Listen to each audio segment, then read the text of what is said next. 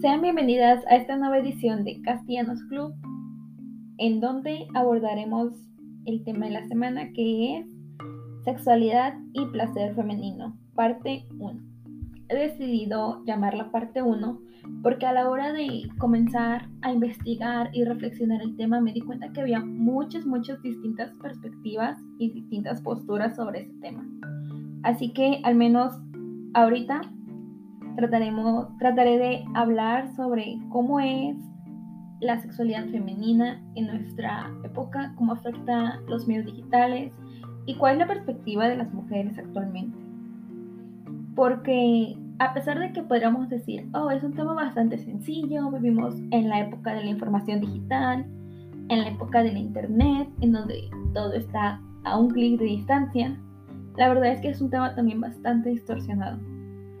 Como mujeres, se nos educa para ser bellas, inteligentes, ser sexys, ser exitosas, tenemos que ser amadas y sobre todo tenemos que buscar la aceptación social.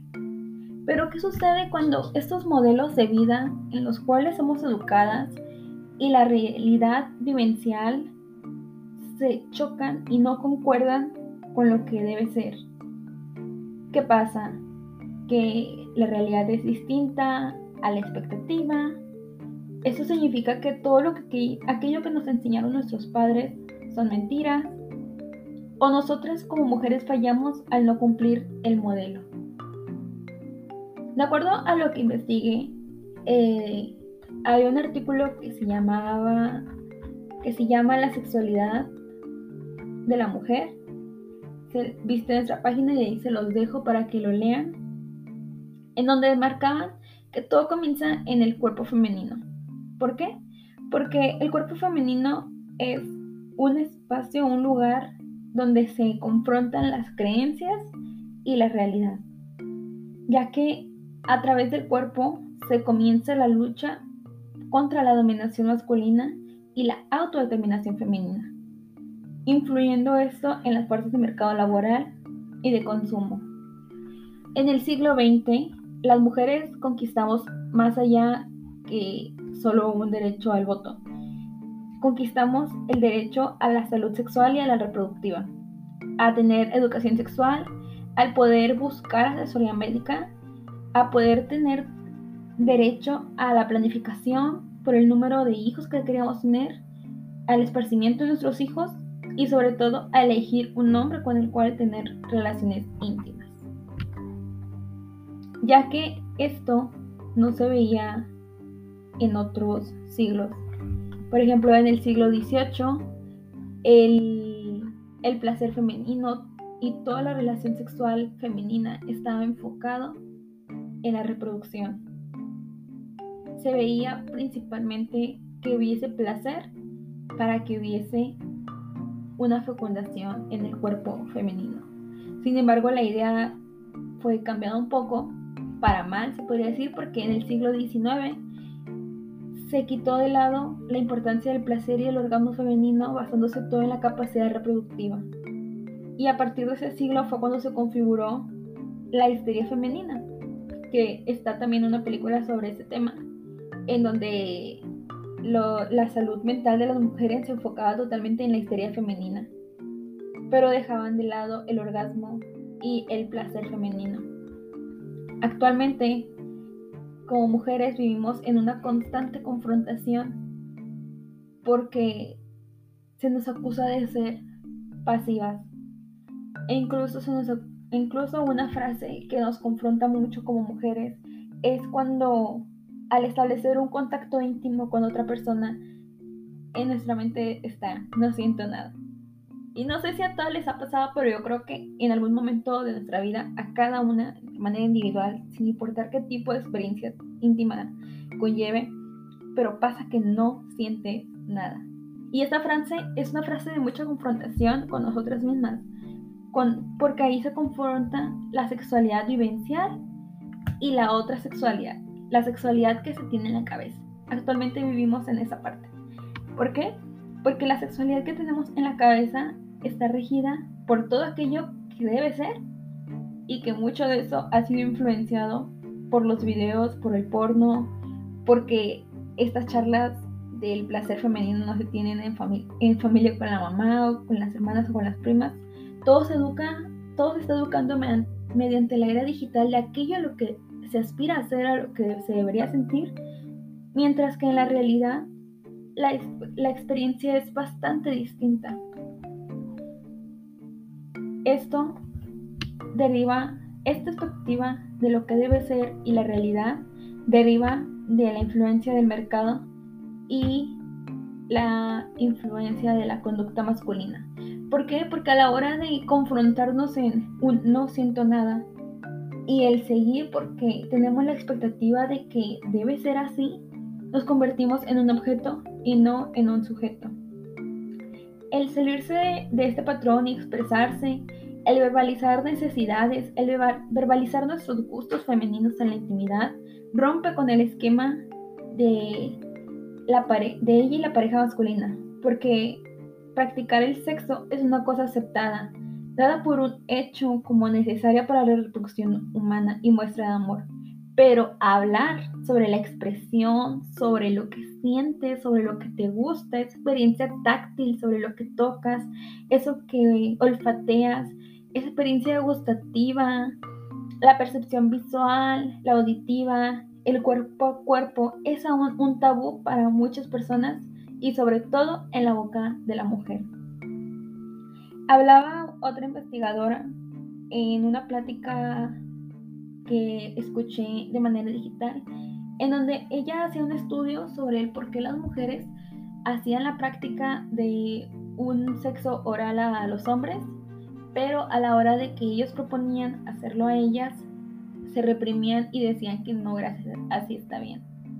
Esto, mucho de esto viene influenciado porque en la escuela nos enseñan los órganos genitales, los órganos reproductivos de la mujer, pero aparece solamente la parte interior del cuerpo femenino. La parte exterior del cuerpo femenino lo marcan como algo de lo cual no se puede hablar, es un tabú. Y eso nos impide conocer a nosotras nuestro cuerpo, donde comienza nuestra sexualidad.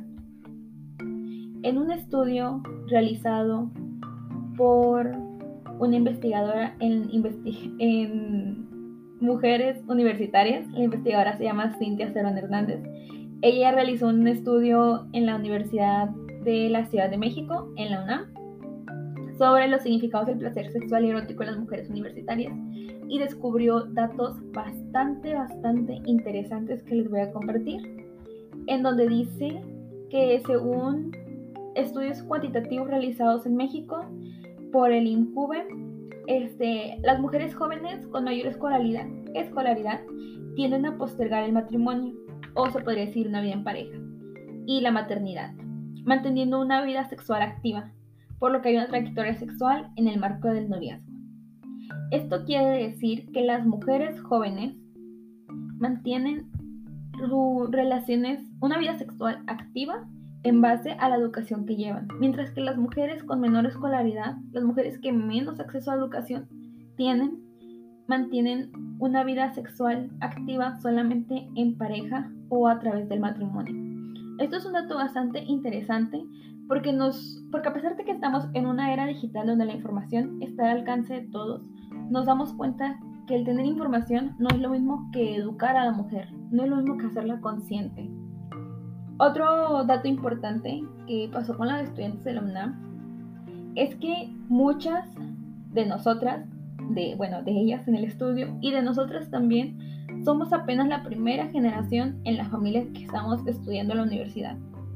Y el tener acceso a ese nivel de escolaridad también es muy, muy importante. ¿Por qué? Porque a través de eso es una construcción de género, ya que hay una diferencia en nuestro pensamiento con el pensamiento de otras mujeres que no comparten esta característica de ser universitarias.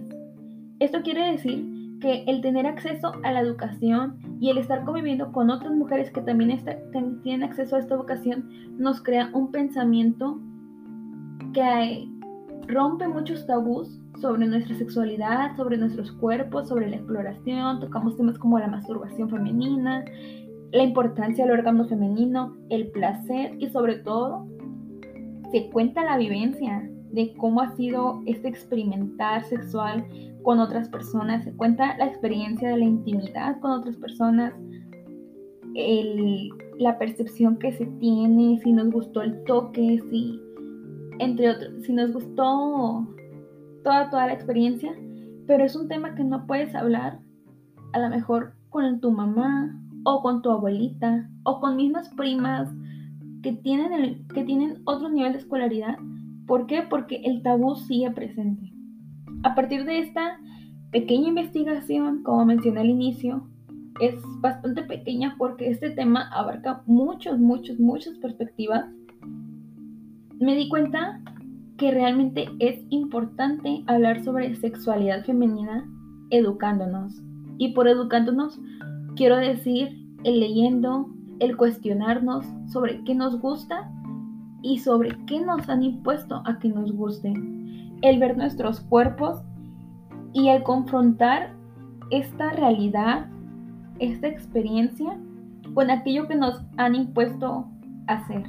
Con el hecho de que tenemos que vivir una experiencia sexual totalmente depilada, porque así lo pasan en las imágenes, en los videos que se ven en la internet, que así es el estereotipo de la mujer, que la mujer no tiene celulitis, que la mujer no tiene bares, que la mujer no tiene este vello en ninguna parte del cuerpo, del cuello hacia abajo, cuando la realidad y la experiencia es bastante distinta. Y esta confrontación con nosotras mismas nos lleva a un cuestionamiento bastante, bastante fuerte, ya que es el preguntarte si una está mal, si esto es lo correcto o si eso que nos están imponiendo es lo correcto. Y sobre todo nos lleva a ser más selectivas con las parejas con las cuales queramos vivir alguna experiencia sexual o tener algún tipo de intimidad. Porque el aceptarnos a nosotras mismas nos hace aceptar a personas que estén fuera o que vayan desprendiéndose de ese tabú de cómo la mujer debe de ser. Espero les haya servido un poco esta plática. Este es la primera parte del tema de sexualidad femenina. Es un tema bastante profundo, de bastante cuestionamiento y sobre todo de bastante aceptación personal como mujer. Porque debemos dejar de vernos como un cuerpo del cual al cual aspiramos tener al aceptar que este es mi cuerpo y el que mi cuerpo esté así no tiene nada de malo. Conlleva a una total aceptación de nuestra persona. Muchas gracias por escuchar.